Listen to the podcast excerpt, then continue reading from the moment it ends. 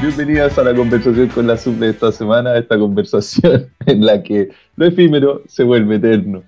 Y seguimos con mis coanfitrionas esta semana, con Jules. Hola Jules. Hola. Que sigue por París. Sigo por París y muy cafeinada, así que espero no hablar muy rápido esta vez. con Sandra.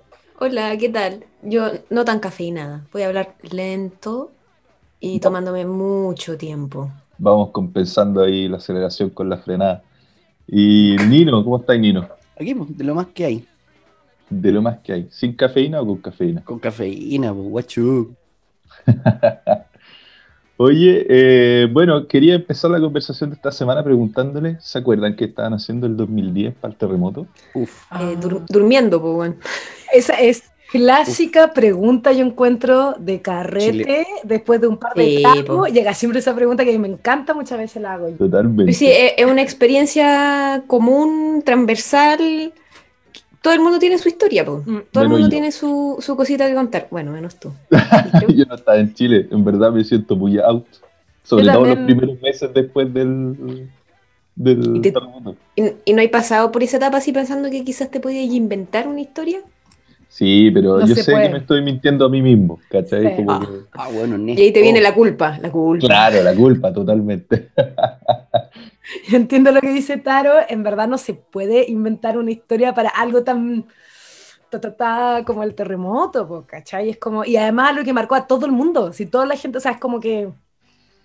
Es que sabéis que además el, el grado de detalle con el que te cuenta la gente lo que vivió, es como, no, y salí con el calzoncillo a mitad poner, corriendo por la calle, ¿cachai? Como que es mucho esfuerzo inventar algo tan... Pero es que haciéndole, haciéndole honor a, al, como al lema de este podcast, donde lo efímero se hace eterno, o sea, créeme que esos dos minutos se hicieron eternos.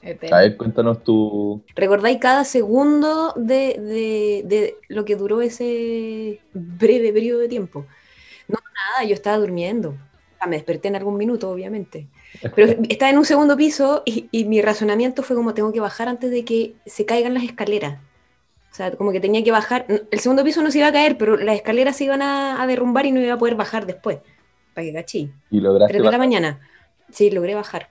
Pero para no aburrir tampoco, pero la sensación es que estáis como aquí todo el mundo se ha subido a un tagadá Ya, esa es la sensación, que está ahí arriba de un tagada. O sea, yo así como taca taca pa, taca taca pa, como que te pegáis contra todos los muros, todo lo que pilláis, te golpeáis contra eso. Faltaba la música y el buen bailando al medio nomás. O eso. o la pregunta es, ¿a qué edad fue su primer terremoto? Dale con la edad del weón. Los traumas, los traumas. Tagada, toda mi infancia y todas las veces que iba a Fantasylandia. Sí, porque en Chile. O sea, yo no sé si existe el Tagadá en otro país. ¿Existirá esa Yo creo que debe estar prohibido si esa weá nos dejaba toda moreteada. Pues era terrible. Era, era, como, era como la operación Daisy es para prepararnos psicológicamente para la weá. Sí, pues, de repente. bueno, por, eso pregunté cuántos terremotos hay en el cuerpo, porque Tagadá, puta la weá, esa es muy de su generación, la weá fome, pues weón. Sí. pues si nadie dijo que era entretenido. Si estamos asimilando, es, es, terriblemente violento. Yo creo que esas weas ya están prohibidas. pero tienen un terremoto en su memoria, uno. Eh, yo tengo uno, pero muy muy. Yo tengo, yo tengo un solo terremoto en el cuerpo. Pero luces. Lo que pasa es que, vamos a ver, lo que pasa es que, no, terremoto tenemos miles y miles y miles chiquillas. Sí, sí, sí. Porque, sí, como decir, terremoto o terratremols, una palabra que aprendí en catalán, que es mi nueva palabra favorita, la encuentro demasiado bella, terratremols porque en verdad, en verdad, cualquier sismo es un terremoto, es la misma cuestión. Lo que pasa es que en Chilensis, eso va para spoiler alert del próximo episodio, en Chilensis hemos decidido tenemos una manera de distinguir como temblores y terremotos y hemos inventado el concepto de temblor, que es como el concepto de un temblor que es más chiquitito que el terremoto, que el que deja la cagada y que nos traumatiza a todas. Pero, como si se caen las cosas en la casa, es un terremoto. Es terremoto. Si deja la cagada. Si no, como que, claro. Y si no, la escala Richter y la escala Chile. Claro. Y entonces como que hace que, bueno, pero terremotos en sí tenemos cientos y miles en nuestras cuerpos, así. Además que tiembla cada rato, pues en Santiago está siempre temblando. En verdad, lo que pasa es que muchos son tan pequeñitos que no, que no los, Ni sentimos, pero mm, no los percibimos, pero, pero igual existen. Todo el rato. Sí, Así que en verdad, en el puro tiempo de este podcast, probablemente en Santiago estén Vaya a temblar. Temblores y terremotos, pero tan chiquititos que no los sentimos. Cuando dijiste que hay terremotos a cada rato, te pusiste a llorar. Te pusiste a llorar. No importa, no importa. Vamos a sobrevivir de estas juntas. No, que con, Carlos Silva, el que invitado del capítulo de la casa. Excelente capítulo, vayan a escucharlo. Yo lo apaño con una clase online, con su curso de Bellarte. Entonces, cada vez que nos juntamos, antes a, como a poner nota, a ordenar, tiembla. Pero la raja, porque este guante en Valpo, se en Viña, entonces este weón empieza y uno ve la casa del weón como nos estamos viendo y se le mueve la weá y, tiene, tiene, su guagua. Entonces, weón, cualquier weá está hipersensible con su guagua. está temblando y parte a ver a la guagua. Y de repente es como uno, dos, tres. Y empieza a moverse acá más suavecito. Esa weá, esa weá solamente con Zoom y con esta pandemia se puede lograr. Que cachis la distancia, 120 kilómetros, de que hay desfase, pues, weón como contar los segundos después de ver el rayo, así para saber qué tan lejos estaba. Esa wea. Pero con versión temblor. ¿Qué? ¿En otro país se puede hacer esa wea? No, solo aquí. Vengan, extranjeros, vengan. vengan a sentir su terremoto.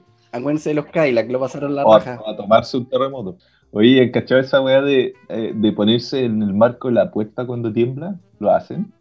Sí, no. bueno, si Jules, si dice que sí, a lo mejor habría que hacerlo. No, pero de hecho ha sido desmentido. Sí. Pero si nos han entrenado todos los años de nuestra escolaridad a ponernos bajo una mesa y después ir a ponerte. O sea, igual siendo 25 o 30 en una sala, no te puedes poner los 25 o 30 en el marco de la puerta. Pues. Claro. Oye, Jules, ¿tenés info o de, de como las políticas públicas después del 85? Porque eso me acuerdo yo. Ya. Yo dije, voy a tratar de no ser la y ahí voy a hacer una pregunta como que abriendo una No, pero, pero pasado a. No me leáis el dato del, de la fotocopia, pues. Ajá. Oiga, pero. Pol, pol, piano, piano, yo pensé que yo estaba acelerada, pero chiquillas piano. Efectivamente, el marco de la puerta es una súper mala idea, pero yo lo hago, ¿cachai? Es como la, muy absurda. Ah, es lo que no hay que hacer. No, no, es muy buena idea. En verdad, lo que tenéis que hacer es, en verdad, tratar de alejarte de cualquier lugar donde puedan, se te puedan caer cosas, o muros, o vidrios, o es como que eso es lo que. Toda la casa. Pero, pero hay, hay, hay como una recomendación que es como caer, rodar y protegerse debajo de una mesa, una wea así. Son como. Caer, rodar. Pasos. Caer, rodar y ponerse debajo de una mesa. Esa weá es como muy de gringos. Sí, pues. No, no sé, dicen que hay como, hay como un triángulo que, no sé, pues si te pones al, lado de, una, de una cama, porque tú, claro, el triángulo de la vida, que si se cae, no sé, por el techo, eh, justo ahí se te va a hacer un, un, espacio vital de sobrevivencia. Eh, ahora tenéis que pensar que esa weá la tenéis que pensar en, en, cuestión de segundos y... Abrazado al refri. En un momento que no es para nada estresante. Sí. triángulo Haz la que podáis, en verdad. Cerrado dentro del refri. trata de no salir corriendo, gritando nomás y ya está. Trata de respirar, es como que... Igual yo creo que además, igual yo encuentro que en Chile, digamos lo que digamos, igual estamos bastante bien preparadas en general. O sea, la gente nos hace weas muy absurdas. O sea, no, no digo preparado en muchas cosas, onda, en términos estructurales, infraestructurales, en términos de muchas cuestiones, pero a nivel del comportamiento de la gente, para los terremotos yo creo que estamos. El problema, por ejemplo, fueron los tsunamis, pues, onda, para el 27F. El problema fue que como que no se sabía cómo reaccionar ante el tsunami y que, puta, gente que no... Igual es bien, es bien loco que teniendo como 5.000 kilómetros de costa, eso sea donde pone problemas, así como... así, tiembla, sé qué hacer. Viene la ola, no tengo puta idea. Sí. Es como lo mismo, kilómetros de costa y un país parrillero. No, lo que, lo que es bien loco también es que la mayoría de la costa chilena tiene como un plano muy, muy corto y después al tiro sube, puedes subir a cerro muy rápidamente. no es que tengáis que recorrer 20 kilómetros. Menos Iquique, Iquique, culiada, ciudad culiada. Yo voy allá y tengo pesadillas, no soporto dormir en el Me digo, si viene tsunami, ¿dónde vamos a decir Iquique glorioso. Pero de hecho, en Iquique todo el mundo sabe que si tiembla los buenos se van al cerro. Sí, pero bueno, lo tienen súper internalizado. Caleta. Pero el cerro está más lejos. Había hasta hace recientemente una sola vía para ir allá. Era sí, como, hay una sola vía. No, no, no. Por último podéis salir corriendo para el cerro. Ya, pero tenéis que correr como 20 cuadras y como, no va a llegar nunca. En cambio, el resto de la costa tiene razón, Sandra, que a mí me tranquiliza mucho, si no ya no podría ir a la playa. Es como que tenía onda cerrito, pues estamos, por suerte que tenemos ahí nuestro cerrito y cualquier cosa arrancáis allí, onda. Esa weá no te la creo. Al primer pisco esa weá ya se te olvidó la weá. Yo no. No, pero el problema del fue que la gente salió corriendo para el cerro y pasaron los pagos diciendo y, y los milicos diciendo vuelvan a sus casas y la weá. La gente volvió y pa, les llegó la weá encima.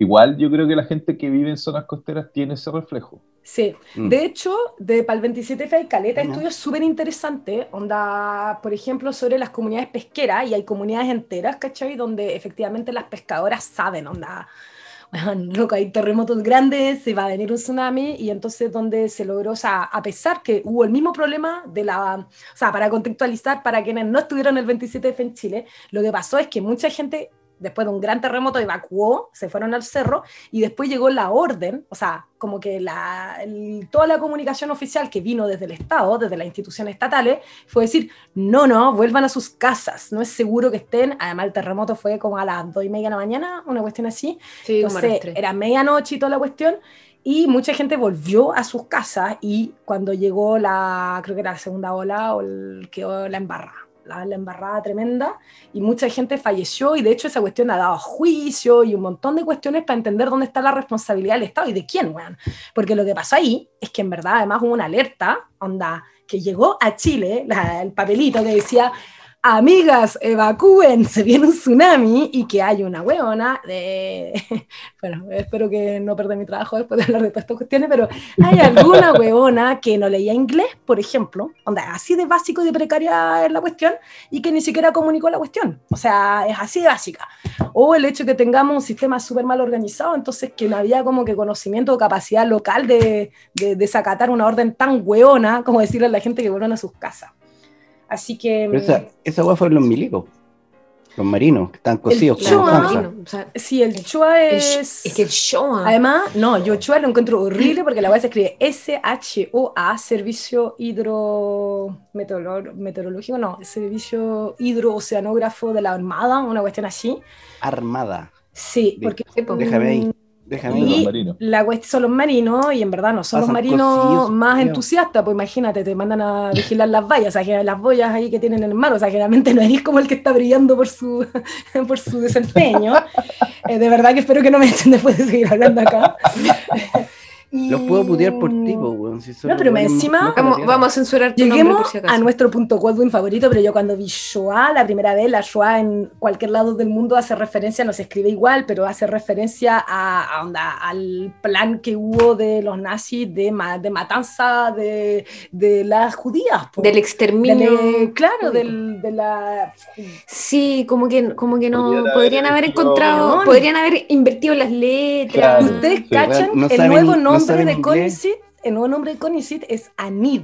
¿Cachai? Ya te decía, bueno, AN, weón, en Chile la AN, ¿cachai? Es como la Agencia Nacional de Información, que fue una weá terrible. a mí me llegó hace una semana, pero me llegó hace una semana un mail que era como, Anid y Shoa les convocan una charla. Y yo así, no, weón, estoy ¿cachai? Es como, no, cámbiale el nombre a la weá, por favor. Como que... Yo creo que lo buscan a propósito. Puede ser, weón. No, yo no les daría tanto crédito. No, no saben de historia, weón. Si lo único que saben es chupar estos marinos culiados. Estábamos hablando de tu, tu tsunami. De tu tsunami, weón, Pinira. De Takada del Tagada. Esa weá también es un desastre natural, O sea, no, de verdad era más atentado para la vida la cuestión, era como, sálvese que pueda esa cosa. Yo creo que una cantidad de fracturas que se van a haber producido ahí. Oigan, y otro dato curioso por lo que tú decías ahí, Taro, de, de cómo hay gente que sí sabe en algunas localidades, son los conocimientos territoriales y toda la cuestión, es, eh, son los datos que hubieron caleta de estudio después del 27F. Bueno, es que antes del 27F, como que no había mucho estudio en Chile, aparte de cuestiones muy especializadas de sismología, y después del 27F es como que todo el mundo obviamente estudiando toda la weá del terremoto, pues del tsunami. Entonces tenéis estudio lo que queráis, pero que se te ocurra, hubo estudio casi. Y un estudio que se hizo fue de las comunidades indígenas mapuche, por ejemplo, y donde efectivamente tenéis lugares como Tirúa, donde por ejemplo en Tirúa cuando llegó la ola, que llegó, onda, ola que, que llegó creo que en altura más que en, que, en otro, que en otros lados, como en Constitución y todo, y eh, no se murió nadie. O sea, de hecho, creo que hay una que se murió un turista alemán, onda que le habían dicho, ándate, evacúa, y no evacuó. Pero eh, todas las comunidades locales evacuaron súper bien. Y en verdad ahí se ha empezado a hacer hartos trabajos como antropológico para entender por qué, ¿cachai? Por qué la gente sabe. Em, y una cosa súper bonito que se ha mostrado es que hay como que una cosmovisión mapuche vinculada también a habitar territorio de, puta, de terremotos y tsunamis, con leyendas Ustedes conocen mm. la leyenda de Caucau Vilú y de Tenten Vilú, que son estas dos serpientes, no sé qué, que como que una de las leyendas, uno de los mitos como de, eh, de como, como gónicos, digamos, y bueno, y representa en verdad terremotos y tsunamis. Pues. Y los lugares de culto de, de las mapuche muchas veces son a lo alto de cerro, entonces como que todo el mundo sabía ¿cachai? Por dónde evacuar, la gente conoce la vía de acceso básicamente, que la ONEMI no había hecho. Yo lo sabía, ¿cachai? Entonces es súper bonito, igual hay como cosas bonitas que salieron, conocimientos bonitos. A pesar de lo malo también, lo terrible. Sí, y eso es un desastre natural, pero ¿hasta dónde se puede considerar como desastre natural si es causado por el hombre?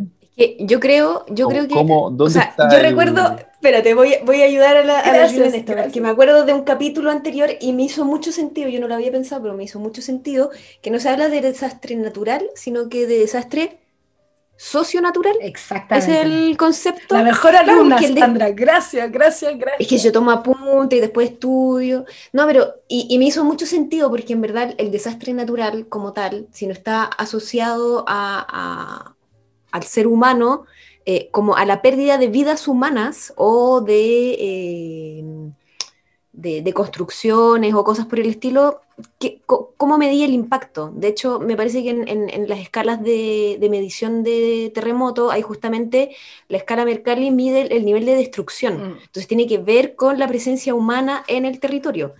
Eh, y, claro, o sea, hay desastres naturales donde no hay un impacto sobre la vida humana. Bueno, es como naturaleza contra naturaleza. Es como. como a, nadie, le importa mientras no haya involucra, o sea, mientras no se involucre o vida o materias humanas. Yo creo que, yo creo que no es que no importe. Es que, no, me refiero que no se considera como desastre natural, sino como que se considera como naturaleza, ¿no? Claro, es naturaleza, entonces es como la erupción volcánica sobre, no sé, por la inundación, es como, parte de la ritmo natural de la parte de Gaia, el nombre que le queramos poner a esta Pero esa definición, esa definición socionatural eh, tiene como incluida que es debida o bajo la influencia, fue causado por la influencia del ser humano, o es solo que impactó al ser humano.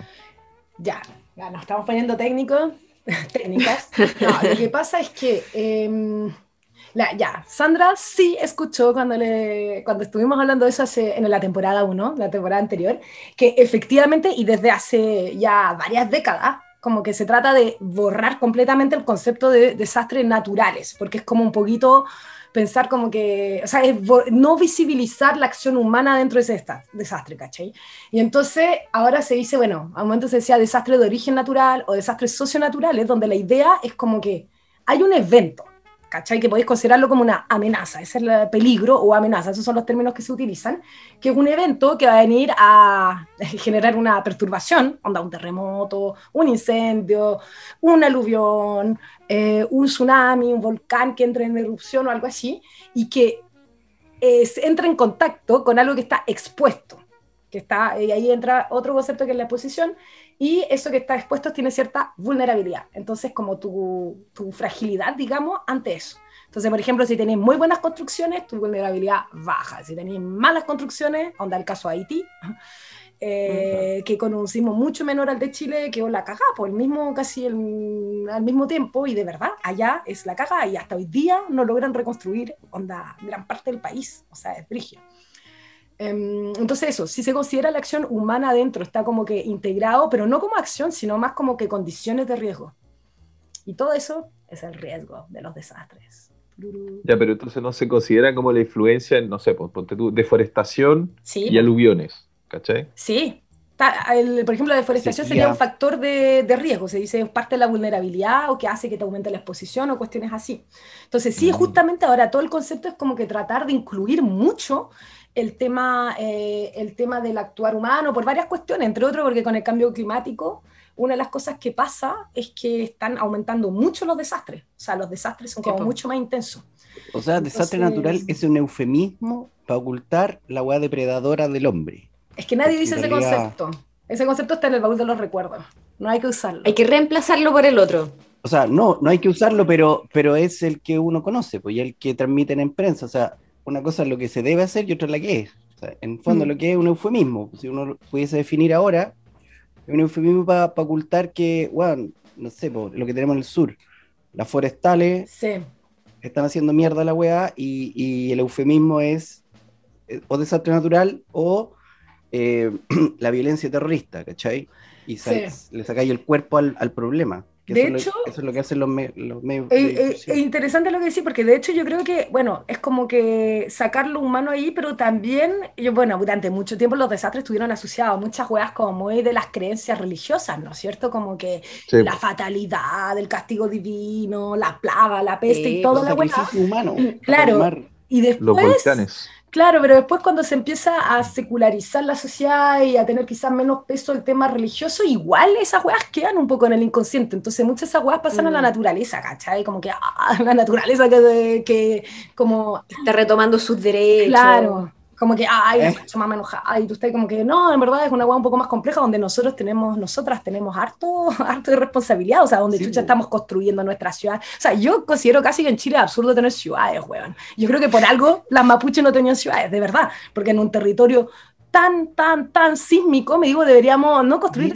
mega ciudades, sino que hacer weas mucho más móviles, nómadas, como que no duras, onda como que Santiago está siempre parado en una hilacha de la suerte, porque está la falla San Ramón, hay como millones de weas que están ahí latentes, pero no, siempre en la medianía. Pero ¿cuántas veces se ha reconstruido? Sí, Somos tan buenos para la medianía que es como, loco, si la tenéis que reconstruir tantas veces es porque algo te está diciendo que no debería estar ahí. Y Santiago es la ciudad que desde, desde, que nació Santiago, que es la cagada. Nunca ha funcionado bien esa hueá de ciudad. Nunca, por todo, por las contaminaciones, por los no sé qué cuestión, nunca ha funcionado bien. y dale, y dale, y dale. El aeropuerto está mal instalado. Oye, pero el.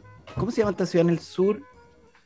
Que hubo una erupción volcánica, o sea, pero fue la ceniza que la Chaitén. Chaitén. Chaitén. Chaitén 2008. la gente volvía así heavy. Había un tipo que tenía una radio y el weón se instaló. Entonces tú, claro, está como lo, lo, humanamente hablando con Alfredo la maldad, que entendía el weón por un lado, weón. ¿Cachai? Pero por otro es como, ya loco, pero es súper absurdo, po, weón. O sea, la weá cubierta de ceniza, el volcán no lo voy a poder correr, es inestable. Entonces, como que pensaba eso, como hay cierto, así como está catalogado, desastres naturales que estamos hablando, claro, un, terremoto no, no es de, quizás no es directamente eh, atribuible al hombre como una sequía.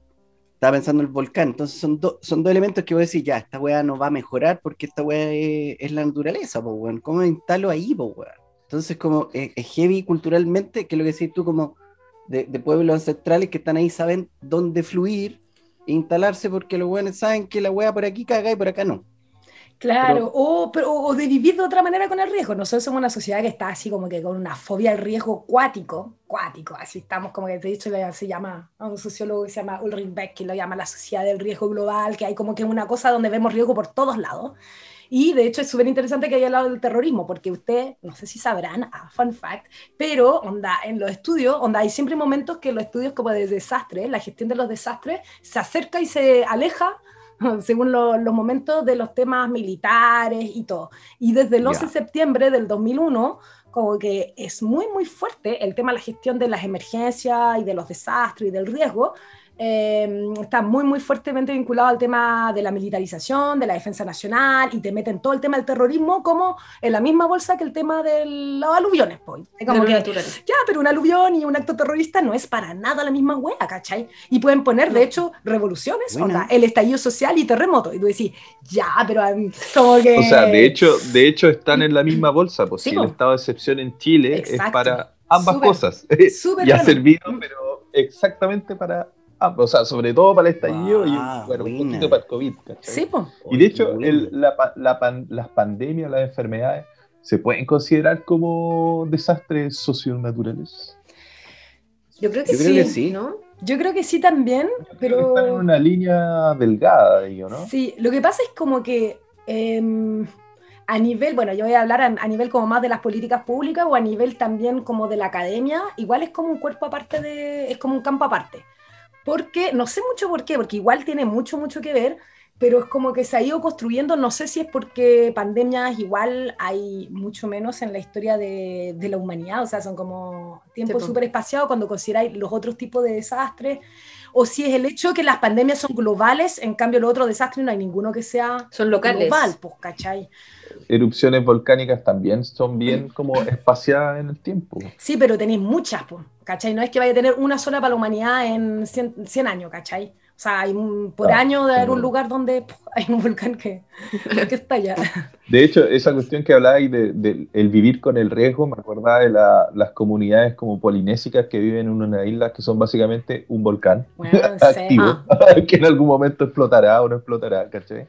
Que los buenos viven al otro lado para donde baja la lava, o sea, si explota la isla, explota todo, pero, pero sí, manejan el riesgo, viven donde normalmente no va a bajar la lava y etcétera, y eso lo van a aprender a través de la experiencia. Sí, o lo aceptan, o consideran que no importa, porque bueno, saben que gente que se va a morir y es otra manera de entender eh, y de vivir, ¿ah? es como otra manera de... Y ahí hay una película hermosa de Herzog, que está loco, pero yo lo amo mucho, que se llama Into the Volcano. Creo que quizá está en Netflix, porque en algún momento habían subido muchos de sus documentales y se lo aconsejo, es hermoso, porque él hace justamente, va a haber eh, comunidades, eh, no sé dónde, pero en Asia, y, es muy lindo porque además él tiene una mirada donde de pronto habla con científicas, de pronto habla, va a haber rituales, de pronto habla con sabias de las comunidades, y se ven las distintas miradas, ¿cachai? De lo que es vivir, weón, ahí en el volcán, Así que se los recomiendo mucho. Y hablando de eso, no hay que buscar solo pueblos indígenas y todo, onda. Yo me acuerdo de haber estado en los servicios, como en el CERNA Geomin, como el servicio de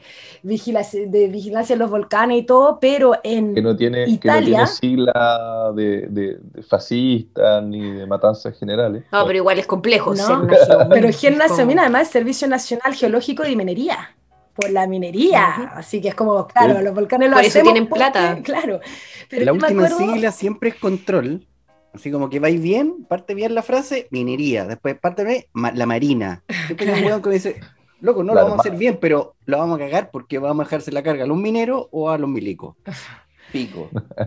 Oigan, y una vez entonces estaba en el Serna Geomin, pero versión italiana, y nos muestran los mapitas, Sergio y todo, y ahí eh, alguien muestra como que y yo pregunto así, ay, este mapa que está todo rojo, todo el mapa, así. rojo, ustedes todos sabemos que rojo no es, bueno, menos políticamente, pero digamos a nivel de los riesgos, generalmente el rojo es como alerta, alerta, es un ¿cachai? Y a nivel de la pandemia también, es como que, y ahí, ahí todo rojo, y yo, ah, mira, esta es Etna, ah, mira, ahí está Nápoles, solamente una de las ciudades más pobladas, y le digo, ¿y qué onda? ¿Y qué van a hacer ahí? Y es como, bueno, tenemos la cagada la cagada, ya no se puede hacer nada. Es como que, y es obvio que el Etna va a volver a entrar en erupción en un tiempo que puede llegar hoy día, ustedes saben, o en 100 años más, no, pero que va a llegar y que tienen una de las ciudades más pobladas de Italia y que no se va a poder evacuar a todo el mundo, parece bastante evidente. Entonces, como que en muchos lados vivimos con riesgo, en verdad. Eh, comamos pizza. Oye, la, ahora que dijiste esa weá, me, tengo como unos datos freak. Vamos con los datos freak. Si quieren, puede ser un fast checker sin computador. Eso. Ah, ah, es que no puede ser. El dato pop. mi terreno para hoy día, así que es fácil de poder Desafío. El dato pop que le gusta a Nino. Sí. Busqué uno. Lo tengo abierto aquí para, comentar. Espera, primero nos va a leer la definición de la RAE. De desastre, porque partieron mal sin definir el problema. No. Ya. Esta, ubican a Baba Banga Yo sí. No. Ya, es una vieja. Y hablamos de ella. Ya hablamos sí, de ella. Es como la Nostradamus de este siglo, ¿cachai? Sí. Entonces dije, a ver qué desastre hay, y la weá salió al toque, pues bueno, ya tiene atribuidos desastres naturales para este año. Se lo voy a leer. Segunda profecía, los desastres naturales no se limitarán a este lugar, sino que de acuerdo a la famosa medium, sucederán devastadores terremotos en todo el mundo. Comillas, el océano también inundará muchos otros países, por lo que todas las ciudades costeras convivirán con el miedo. Muchos serán destruidos por las olas y la mayoría de las criaturas vivientes morirán. Así suave. Buena onda. Buena onda. De esa weá me llevó a otro documental que había visto el año de la corneta, que este ahora sí que me lo puede, puede entrar a desmentir aquí mi socia, de Yellowstone, que yo lo conocía solo por el oso yogi. Ya. Por los monos animados cuando chico, entonces fue como, como que los sentís propio, pues, weón. Eso, eso cuando el oso corre y hay puros pinos moviéndose así. No, para mí ese dibujo animado es súper vintage, nunca lo vi de verdad, o sea, de hecho. Yo tampoco. Yo vi lo de verdad. Era pura wea, ¿no? Entonces, eh, cada 600 mil años, la última vez que explotó fue como, no sé si se explotó, un volcán que hace. Entra en erupción. Eru entra, ah, porque eruptó como, como- Iba a decir eso, así como, bueno, entonces cuando el volcán eruptó, así, la wea, bueno, dejó una nube culiada y fue un cataclismo. Entonces se dice que estaríamos cumpliendo los 600 mil. Y que si esa wea explota, onda, chao, olvídense la wea. Tienen, tienen el poto para el muro. así, ay, la wea. Pero es que igual eso es como lo que hablábamos también en, en algún otro capítulo, me parece. O sea, los tiempos geológicos son una cuestión como ridícula, pues. Sí. Es más o menos 5.000 años. Imagínate, a una escala de 600.000, ¿cuánto puede ser como ese margen de error? ¿Más o menos 100.000 quizás? No, y aparte que son escalas de probabilidades. No, no son weas como puntuales, ¿cachai? No son absolutas. Claro, No, pues. hay mucha, mucha, Claro. mucha incertidumbre y además son como que, como que además son sistemas, los sistemas complejos ya hemos hablado, es como que es muy difícil saber exactamente cuándo va a ocurrir algo, lo que podemos saber es que va Va a ocurrir. algo, ¿cachai? Yo lo decía so- simplemente porque dije, conche tu madre, weón. Piñera y pandemia. Lo que nos falta es Yellowstone. Dije, y ahí la hacemos. No, no- no Pero no necesitas irte tan lejos, No. igual puede quedar una cagada aquí. Un tupungato, el tupungatito que tenemos ahí cerquita en Santiago, ah no, ah no, pero sí, ah no, pero... Nah, eh, eh, pero a lo mejor. A lo mejor. Oiga, pero ¿se acuerdan? Perdón, pero ¿se acuerdan este verano que igual, weón, dentro de la pandemia y toda la cuestión, con todos los chascarros de la ONEMI? Entonces, para quienes no son de Chile, la ONEMI es como la, la Oficina Nacional de Emergencia, que básicamente... No, no voy a decir nada porque ahí ¿No? sí que pierdo mi peso, sí que se enteran, así que no voy a decir Yo lo nada. digo, ha fallado miserablemente todas las veces que se ha necesitado. Es Cae, Y en medio de la pandemia mandaron como que se equivocaran en un mensaje y mandaron un mensaje a todo Chile diciendo que va a jugar por riesgo de tsunami, porque en verdad solo tenían que mandarlo a la base chilena en la Antártica, que son 20 personas, y se lo mandaron a todo Chile. Y hay gente que anda en, en- ¿dónde fue? En Tsunami, en. Santiago. No, pero recuerden, recuerden la cuestión. Ya, en Santiago yo creo que no nos asustamos porque es como, weón, quemar. Tsunami el Mapocho. Lo divertido fue, o sea, no sé si es divertido, pero. Tragicómico, que sí. tragicómico. En Chile Lo tragicómico, lo tragicómico, lo tragicómico es que a todo el mundo, o a casi todo el mundo le llegó ese mensaje. Yo creo que a quien no le llegó se sintió como un poco Dejado al lado, sí. como dejado de lado.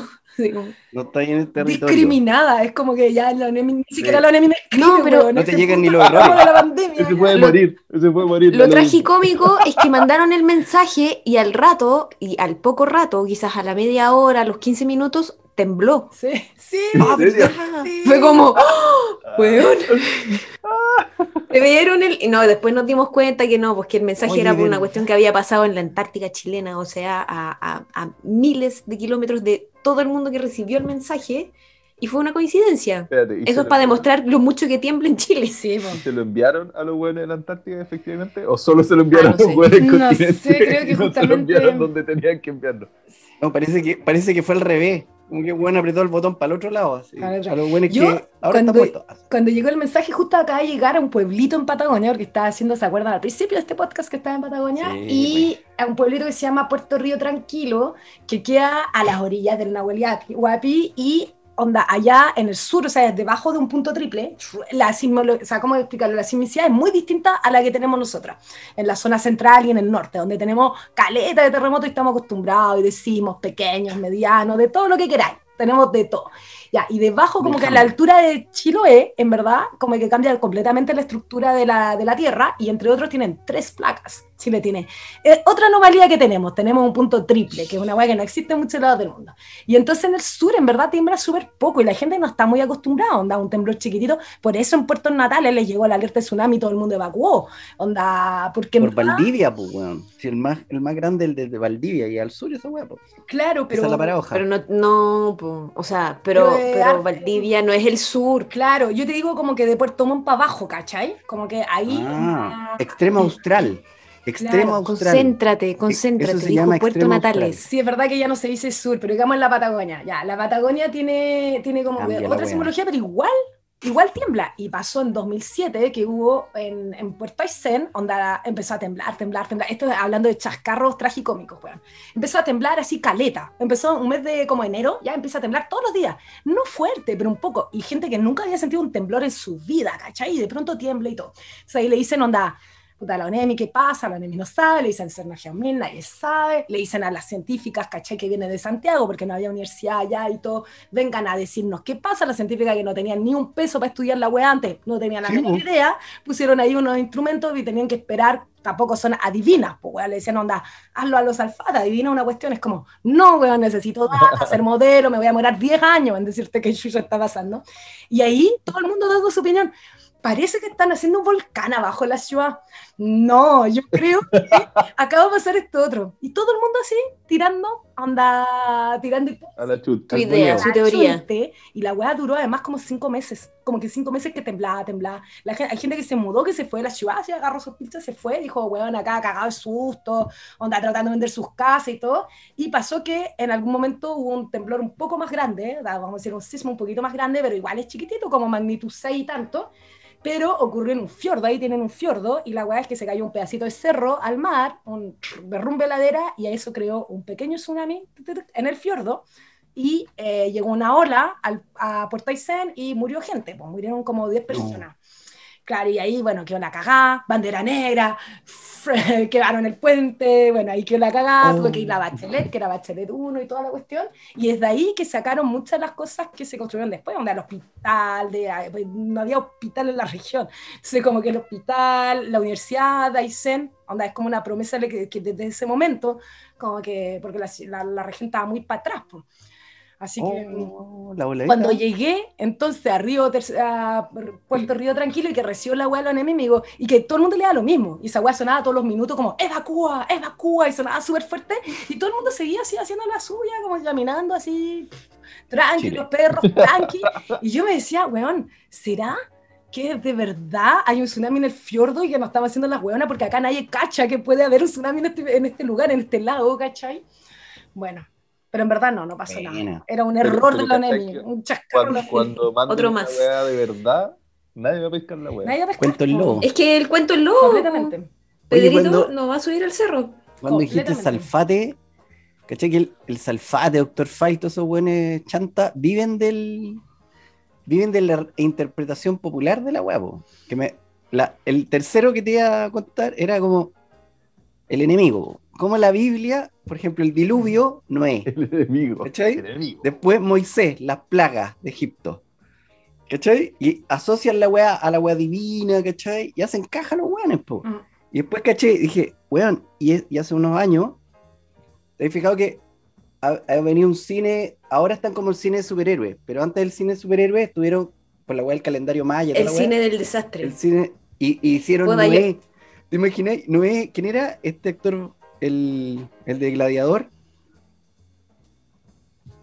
¿Cuál? El Crow. bueno, ya. Crow se llama? Crow? Sí, sí, sí. Ese weón haciendo Noé, yo me acuerdo de los afiches en el metro y era como, oye, la wea absurda, weón. Oye, no me acuerdo. Este era gladiador. Yo tampoco. No, sí, pero yo me acuerdo. Desastre natural y empezaron a sacar películas. Sí, me acuerdo de, Estados Unidos. Falla San Andreas, no sé si la vieron Fire San Andrés con la roca. Esa es muy buena, weón, porque tenía un momento, es que esa, esa weá es genial, yo la vi, puta que eh, igual la disfruté, weón, no voy a decir la disfruté porque es pura weá, toda la weá es como una, eh, es como no sentido, y yo me encantó por eso, weón, no estaba para nada, así como, mmm, se equivocaron, no debería haber sido, era como, sin bacán que esta weá sea cierta, donde el loco como que toma una cara de surf y está surfeando sobre el tsunami, y me dije, me encantaría que esa weá se pueda hacer, loco, como que surfear tu... Oye, pero... Pero hay, toda una weá, un movimiento que es como el turismo negro, una weá así, que es como el turismo del desastre, de como ir al lugar donde fue el tsunami, ver la zorra que quedó, como... Bueno, ¿Y esa weá vende? O sea, la gente va a ver qué tan la cagada quedó. Está en el pic de la weá, así como con toda esta weá, la pandemia además y todo, y es como que en, en un par de artículos que leí lo asociaban, lo juntaban con los museos de la memoria, de la dictadura mm. y todo eso. Yo no mm. sé si va tan relacionado, son cosas muy diferentes. como un tsunami que mató mucha gente a un estado. Una dictadura que mató a mucha gente. Se dedicó a gasear gente o los nazis. ¿Cachai? Como está relacionado con la muerte, pero tiene orígenes muy diferentes. Sí, es que entiendo mucho lo que decís, es súper, súper, súper interesante y hay mucho debate sobre eso, pero como que creo que a la raíz, como que lo que se está imaginando es que, como que en ambos casos está la idea de se necesita una memoria colectiva. Y la memoria colectiva, bueno, es una acción, ¿no? Una acción que se hace en el presente. Y entonces se necesitan espacios de memoria como que espacio para acordarte. En el caso como que de, bueno, eh, las mierdas y catástrofes que hacemos que vienen de puras huevas como que sociales, políticas, elecciones de grupos, etcétera, como las dictaduras, las matanzas, etcétera, es como, claro, la idea de decir, bueno, que no se vuelva a reproducir esto, pues, ¿cachai? No hay que olvidar, onda, y toda esa cosa. Pero en el caso de los terremotos, o sea, de los desastres, también hay un poco una idea así, ¿cachai? Que, pero no de que no se vuelva a repetir esto, porque sabemos que hay otro terremoto, pero no olvidemos que pasan terremotos, ¿cachai? O sea, no olvidemos que pasan desastres. Mm. Y que, un poco lo que hablamos antes, ¿cachai? Igual nosotros tenemos una acción ahí, ¿cachai? O por ejemplo, sirve mucho para, en Kobe, en Kobe un terremoto súper grande en los 90, que además Kobe es una zona súper urbana de Japón, porque por supuesto no va a hablar de terremotos, sino hablar de Japón. Y pues, podríamos haber hecho un capítulo solo sobre Japón esta vez, bueno. Y em, la cuestión es que en, en Kobe, onda que quedó la cagada y todo, guardaron una cuadra de Kobe completamente destruida después del terremoto. Y hoy día es un memorial. Y tú vas a la ciudad y veis la ciudad así, toda, toda, moderna, con pantalla y todo, y veías una cuadra a la cagada, pero onda como las que habían post 27F, onda en, en Constitución o en, o en todas las ciudades del sur. Así que... Em, Así que es brillo, y tú vas y lo veí, y la idea es como que las nuevas generaciones que no tienen terremoto en el cuerpo, como que todavía no tengan, es como igual impactante. Tú veías esa guay y te decís, eso es un terremoto. Un terremoto es esa fuerza, es esa energía brigia. Entonces, mm. como que, y en Chile tenemos tendencia a destruirlo todo, pues, ¿cachai? Como que después de un terremoto. A, destruir y reconstruir por encima. Retroexcavadora, tiramos toda la hueá de adobe, tiramos toda la basura mm. y reconstruimos una hueá y decimos acá no se ve nada. En cambio, por ejemplo, las la japonesas hacen una wea, guardan muchos memoriales. Entonces hace que después también pueda ir a visitar la wea, pues, ¿cachai? Si hay un turismo de, de, eso, ¿cachai? Oye, qué bueno eso, en realidad, porque uno siempre atribuye que Chile es un país sin memoria.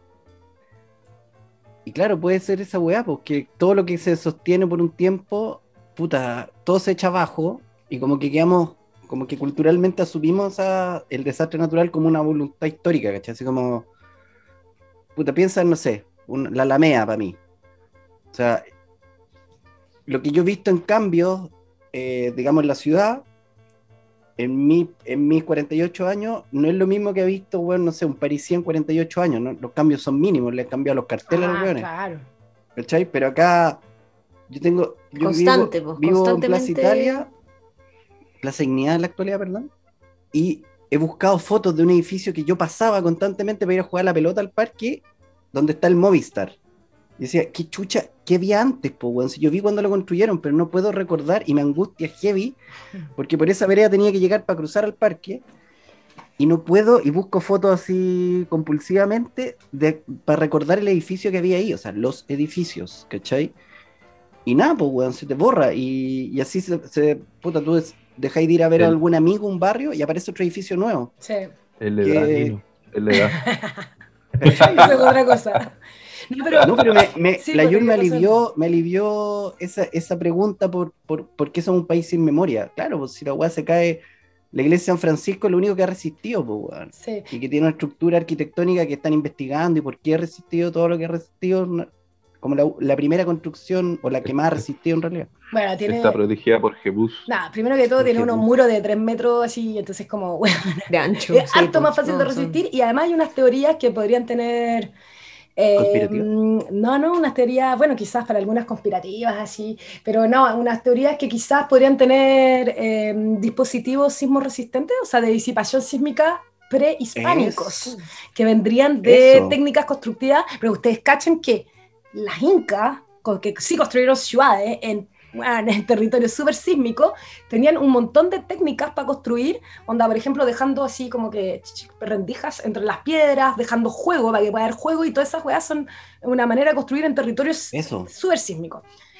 Y igual la cuestión, yo eh, como que estoy de acuerdo que no tenemos, tenemos un lío con la memoria que es bien, bien extraño en todas las áreas, que son las áreas políticas o de los desastres y todo, que hace que yo, yo nunca he entendido como en Chile, weón, no somos capaces de mantener un edificio. Ustedes cachen como no hay cultura de mantenimiento, es como que, mm, no. como que yo siempre me he dicho, es desechable. Claro, te estás acostumbrada a que la weá se va a caer, weón, se va a echar la chucha, entonces no importa, voy a tener que reconstruir. Y es como, ya, pero ya no es tan así, tenemos edificios que igual ya viven, onda, que vienen de los 60 o antes.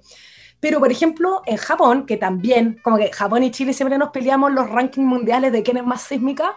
Eh, y Japón. De quién tiene más la cagada. Que tiene más la cagada. Pero tiene más restaurantes de sushi.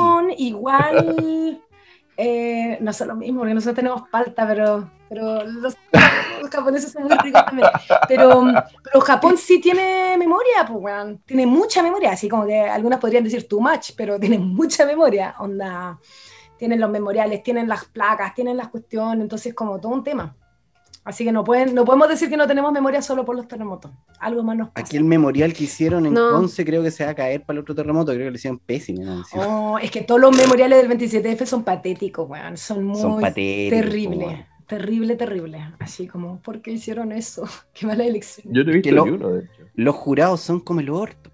Sí, pues y además ahí, bueno, espero no perder mi pega, pero ahí, FOS 27F, se vino, un se vino un cambio de gobierno, llegamos a Piñera 1, y ahí hay gente que se hizo mucha plata haciendo weas completamente indignantes, ¿cachai? Con tratos del Estado, por ejemplo, muchas de las viviendas de emergencia y todo eso, licitaciones a sus amiguis, eh, sin regulación de precio, porque cuando vienen el vale, los el vale Sodimac.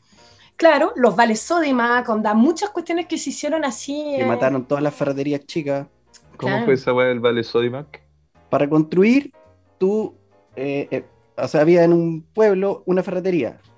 Y bueno, en vez de solventar esa ferretería para que, porque era la economía de ese pueblo, a esas personas le pasaron Vale Sodimac para ir a canjear. Como, como una gift card pero para que pudiera ir a comprar a Sodimac. Exactamente. Sodimac, que es una cadena internacional de. Y exactamente la misma idea de la pandemia cuando mandaron esas cajas, esas cajas sí, con alimento, ¿cachai? Como si la gente no fuera capaz de comprar su propia alimentación, como de esta gente irresponsable, ¿cachai? Onda, y que en verdad hicieron negocios brígidos, pero en verdad le podrían haber dicho, oye, estamos en un momento que hay muchas pymes que están con problemas, necesitamos descentralizar un poco la economía. Es que no les importa y dar plata para que la gente compre en sus almacenes, compre en sus redes de abastecimiento y todo. Y tampoco Piensa que aumentaron su fortuna. nivel local.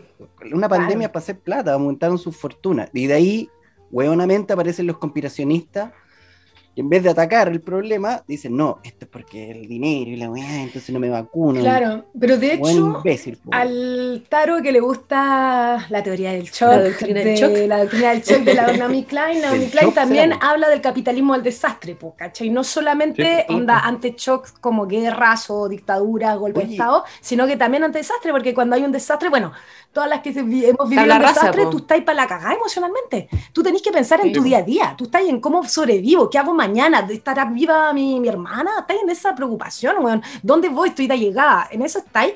por mientras, como que business, business, business por el lado, ¿cachai? Sí, claro, meter la cuchufleta. Mm. Oye, ¿cachate que dijiste? 27F. Mm. Todos los terremotos para atrás es el del 85, el del 60, pero con el abuelo gringo con las Torres Gemelas, ahora es 27F y no lo puede instalar en un año. Yo me acuerdo. Sí, el terremoto del 2010. Claro, yo sé el del 85, pero el del 2010 no sé en qué año fue. ¿Y en qué fecha fue el 2010? Me acabáis de decir en el, 2000, el del 2010, no sé en qué año fue. Ni no. Sí, pero porque lo veníamos diciendo desde el comienzo del capítulo. 2010 a 27F, si esa Esa cuestión es muy. Como que se instauró también mucho en España, o sea, como, como para recordar fechas es como los atentados. Los atentados. Y además lo que decíamos, pues esa convergencia de agendas de, de, grandes fechas, sí, pues. Es Pero es verdad que después se asocia a, una sola fecha. Igual habría que hacer la diferencia entre, por ejemplo, un, un desastre, que es una fecha pero asociada a un año, a como conmemoraciones como el 8M, que van a ser todos los años en esa misma fecha. Es, es como que diferenciar uno de lo otro, creo yo. Oigan, pero yo quería contarles que entiendo demasiado que quería hacer una confesión de, ingeniera, mm. de ingeniera resistente que eh, yo tampoco viví el 27F del 2010, no estaba, no estaba en Chilito en ah, esa fecha. Y me pasó mucho lo que dice Taro. O sea, soy el único experto. ¿Y yo, pues, weón? Yo tenía uno nomás. Ya, pero uno es suficiente. Se considera que con un terremoto en el, en el cuerpo se marca una generación. O sea, de hecho, se considera en Chile que, los megaterremotos son terremotos gigantescos, así. El 27F, el del 85, el terremoto de Valdía, son esos terremotos como que marcan y todo, y son como más o menos todos los 25 años. O sea, y de casualidad, estos fueron efectivamente cada 25 años clavados, o sea, 60, 85, 2010. Sí, es brigio. Afírmense en el 2035. Y la cosa es que eh, entonces se considera que marca una generación, pues, ¿cachai? Entonces, como que cada generación tiene su terremoto, ¿no? El nuestro normalmente es como el 27 de febrero del 2010. Y yo no estaba en Chile, así que durante un año sentí como Taro, como, además, weón, estaba estudiando ingeniería sin mi capo, weón estudiantes en Japón, o en ingeniería de terremotos, ¿cachai? Y Como que te perdiste el evento, es como el festival de, de lo que estabas estudiando, te lo perdiste. me, imagino como a los dos meses en una reunión. Bueno, tenemos acá la experta chilena del terremoto, cuéntanos tu historia. Eh, yo, estaba acá. Yo no he vivido nunca terremoto. Pero por suerte, por suerte que eh, que si me toca un terremoto, con desastre también nuclear, así que ahí tengo para compensar, por suerte. Por suerte. La Por suerte me tocó un terremoto con desastre con nuclear. Tsunami, con lo que le queráis meter ahí. Es internacional. Y no me tocó esas picanterías de terremoto del tercer mundo, a mí me toca en el primer mundo. pero por lo menos así puedo salvar un poco, no solo en reuniones profesionales, sino también en los carretes, cuando se trata de hablar de las conversaciones. Que, ¿Dónde Ni tu propia experiencia. Claro, ¿Dónde estaba ahí para el 27 experiencia social. En los seminarios decían, dicen, por favor, se sientan a la derecha los que han tenido uno a dos terremotos, los demás pueden retirarse. Váyanse. la generación perdida. Los demás sirven el café, traigan el café, la, la galleta. No queremos escuchar nada. Que básicamente son puros cabras chicas, menos un par de personas como, como Taro, que se van haciendo viejos, pero que siguen con las cabras chicas que no han vivido terremoto porque estaban fuera. ¿Cómo eso que siguen con las cabras chicas? ¿Qué hippie Sonó mal esa frase. La construcción de la frase sonó mal, pero yo sé que no, era malintencionada. La idea de... yo, yo, aparte de, terremoto, tengo también en, el historial un, huracán. A ver, ah, exótica, me encanta esto, desastre exótico, vamos. Sí, sí. Eh, fue a finales de los 90 en, República Dominicana, no, nos pilló justo, en, o sea, además, ¿quién se le ocurre ir a República Dominicana en, septiembre? En temporada eh, tocó... Sí, pues. así que lo vivimos. Sí, dijimos, ya vamos a hacer. Es como el, desastre, o sea, el, turismo negro, pero antes. ya, pero espérate, como que sabían que iba el huracán y dijeron. No, no, no, no. El, este el, huracán, pero es que el huracán se forma, o sea. Salió una oferta. Hay, Oye, que está barato no. Dominicana, weón. Vamos. Oferta huracán. Es que es temporada, pero, pero el huracán tiene una diversidad, o sea, puede que te toque, puede que no te toque. Puede que pase, puede que no, pero igual, igual de una semana para otra, ¿cachai? Que anda un huracán dando vueltas. Ya. Que aparece. No, pues, pero, pero cuando tenía el viaje planeado de antemano y esto nos tocó como los últimos días, entonces no, no había cómo saberlo. Eh, pero sí visualizo todavía, había una piscina en el hotel y veo a los jóvenes como metiendo las, ¿cómo se llaman estas de plástico donde uno, las reposeras? Hundiendo las reposeras en la piscina para que no volaran. Entonces las hundían en la piscina, tenían una piscina súper profunda de 3 metros de profundidad y hundían toda la, la reposera en la piscina. Tengo como esa imagen. ¿Pero con qué? ¿Le ponían un peso? Así. Es que no. Es que sí, seguramente la era amarrado un peso, pero las hundían para, para, no tenerlas en, no sé, pues en una despensa. Para no ir a buscarla un kilómetro más allá la wea. Y claro, para no tener que despedir preguntando, oye, ¿no han visto una reposera? ¿Se parece a esta? Salió volando, dijeron que por allá. ¿Y pensaste en la película Twister o no? Yo pensaría mucho en Twister. No, porque es un huracán, no es un tornado. Ah, tenías razón. Es muy distinto. al final está ahí como metido en la mitad de, una tormenta donde hay mucho viento y... ¿Y les tocó o arrancaron antes? No, no, nos tocó, nos tocó, nos refugiarnos en el hotel y ah, claro, como el viento es tan fuerte y la lluvia es tan fuerte que el agua se colaba por las ventanas. Me acuerdo que un a un metro de la ventana eh, la alfombra ya estaba mojada, ¿cachai? Como que la agua entra pero dentro de todo, no, o sea, no, no, no fue de los huracanes más, más desastrosos, por suerte. Se nos pone un pariente, eh? pero no le teníamos mucho aprecio. ¿Michel? Era el, huracán Andrew. Creo que debe ser como en el 98, 99, por ahí. Ahí un saludo a, Marión que pasó el, la, gran, la mayor parte del, del episodio encerrada en un closet. Era chiquitita. Tenía miedo. Ahí lo que me gusta de, los huracanes es que les pongan nombre, me encanta. Es como que, ¿cachai? Se vuelve, además hablando de las cuestiones posthumanas y toda la cuestión, es como esa cuestión de, o sea, transhumana y todo. Bueno, pero y hay una, hay una, forma de ponerle nombre además. Sí, Tienen ah, una forma. van, como, van como avanzando en el alfabeto y eh, hasta cierto minuto creo que le ponían solo nombres de mujer. Correcto. No. Y, llegó un punto en que dijeron, ya, corten el huevo, porque siempre desastre tiene que ser a, como asociado al género femenino, chúpenla. Y eh, ahora lo que se empezó a hacer es que se empieza a nombrar como cruzado, un nombre de hombre, un nombre de mujer, claro. Sí.